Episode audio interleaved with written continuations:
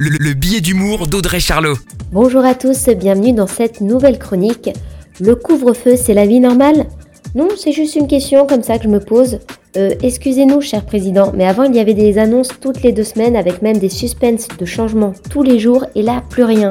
On dirait que le gouvernement est parti sur une île déserte. Parce que autant vous rappeler que nous, on n'a pas oublié. On sort du travail à 17h et là c'est le casse-tête qui commence. Le stress monte, il faut aller récupérer le petit à la crèche, acheter du pain, oui, mais il faut aussi faire des courses parce que le frigo est vide et que la famille va crier famine. Sauf que les portes ferment à 17h30. Bref, on fait moins de sport, mais bon, maintenant on compense en sautant des repas. Parce que même si tu voulais commander Uber, ça livre plus, pas de livreur disponible. Notre mental craque. Bon, au cas où il y aurait un reconfinement, je viens de renouveler ma garde-robe de printemps. Je me suis acheté 5 pyjamas.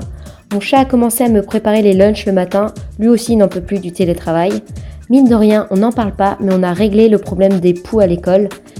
Je dors à 22h et je me lève à 6h, j'ai l'impression d'être calé avec le soleil. L'apéro commence à 18h et si je suis invitée, je ne dois pas oublier mon pyjama et ma brosse à dents. Euh, c'est ça la vie normale? Laissez-nous retrouver nos nuits d'ivresse. Très belle semaine à tous. La chronique de Charlot, à retrouver en podcast sur itswanradio.com.